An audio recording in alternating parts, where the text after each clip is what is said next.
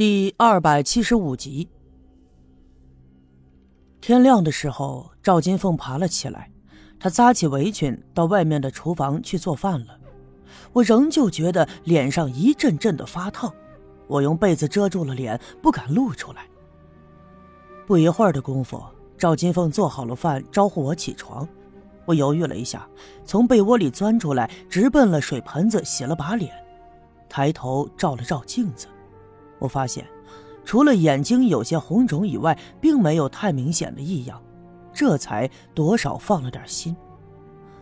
这时候，赵金凤慌忙跑了过来，大惊小怪地说：“哎呀，这水是昨天晚上我洗毛巾的，还没来得及倒呢，你你咋不管不顾的就用着洗脸了呀？快快快，我给你打点干净的，你重新洗洗。”吃过早饭以后，刘老二牵着那匹瞎马来到了我们家。后面套着马车，车上呢也已经铺了厚实的褥子。他抬头看了看金凤，又看了看我，板不住的笑了。其实啊，我明白他的意思，他应该是觉得赵金凤昨晚就睡在了我家。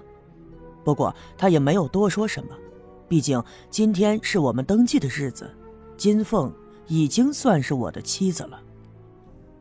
赵金凤早已准备好了户口本还有介绍信。我们俩赶着马车辞别了刘老二，顺着门前的小路一直往村口的大路走。今天呢，我们要去省城里登记的事儿早已传出去了，路上就遇见几个村里的妇女，他们都笑着冲我们打招呼，然后看着我们的背影在议论纷纷。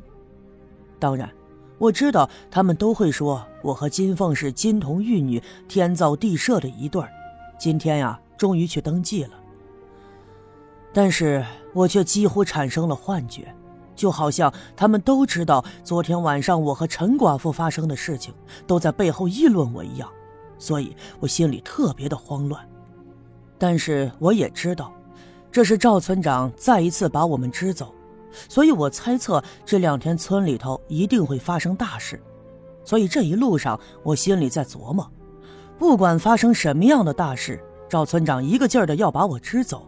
那么想必这事儿和我有关，或者说，如果事情发展的严重了，很可能会威胁到我的安全。那我这，我这到底算是一件怎么样的事情呢？我再一次把所有的事情摆在我的脑海里，一件一件的捋顺，试图从中找到我想要的结果。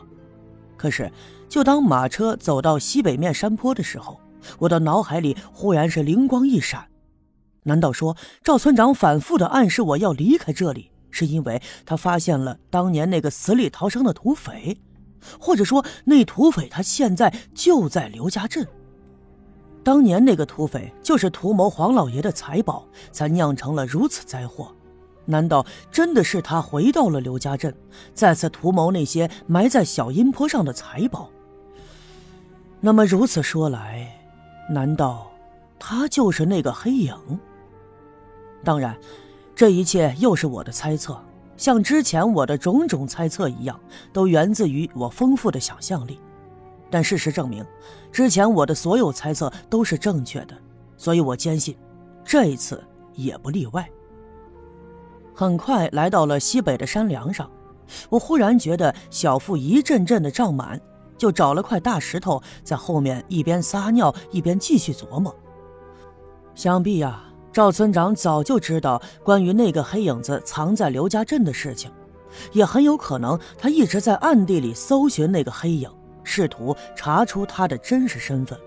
那么如今呢，他一定是掌握了什么事实真相，并打算在最近这一阵子就带人把这个当年的土匪头子给捉住。我的天哪！如果这一切都像我猜的这样，那的确是一件令我十分惊讶的事儿。我万万就没想到，赵村长竟然是一个如此老谋深算之人。平日里看他少言寡语的，竟然悄悄的就谋划了如此巨大的一件事。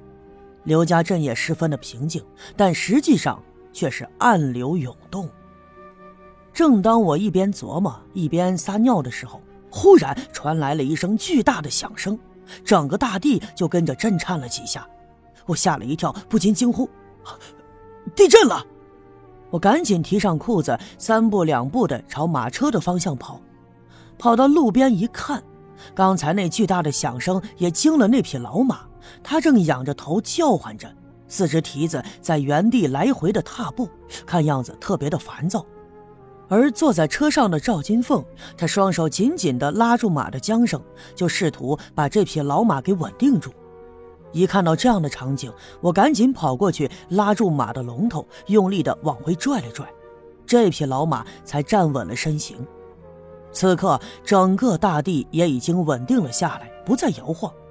可是，那种沉闷的声响仍旧在山峰间来回的飘荡，震得我的耳朵发出了嗡嗡的鸣叫。哥，这是咋了？赵金凤惊魂未定的问我。哦，可能是地震了。我一边回答，一边转过来，下意识的朝刘家镇的方向看。由于我们站在西北的山坡上，地势较高。所以，整个刘家镇的一切看的是清清楚楚。我惊讶地发现，就在刘家镇东南面的小阴坡上，竟然冒起了一团黑色的烟雾。这团烟雾十分的浓，正在向四外翻卷着，朝空中腾起。远远的看去，像一个巨大的蘑菇一样。此刻我才明白，并不是真正的地震，一定是小阴坡上有什么东西给爆炸了。我心里一惊，暗叫不好。赶紧解开马的缰绳，调转马头，赶着马车飞快地往回跑。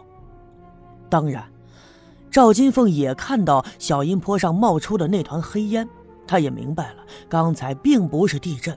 此刻，他早已吓得花容失色，颤抖着声音冲我嚷：“我爹，哥，快点，我爹他……”我不知道他为什么看到山上冒烟会担心他爹，但是我琢磨着，肯定他知道些什么。但是这时候已经没有时间跟他仔细的问了，我用力的挥着鞭子抽着那匹老马的屁股。别看那匹瞎马已经是老迈不堪，可是他很清楚赶车人一定十分的急，奋力的迈开四蹄，飞快的奔跑，很快就来到了村部的门口。还没等我从马车上跳下来，就看见村部的院门哗啦一声打开，从里面走出了几个人。走在前面的是刘老二，后面跟着老郑、赵村长，还有几个小分队员。他们手里都拎着枪，神色严肃，眉头紧皱，就像如临大敌一样。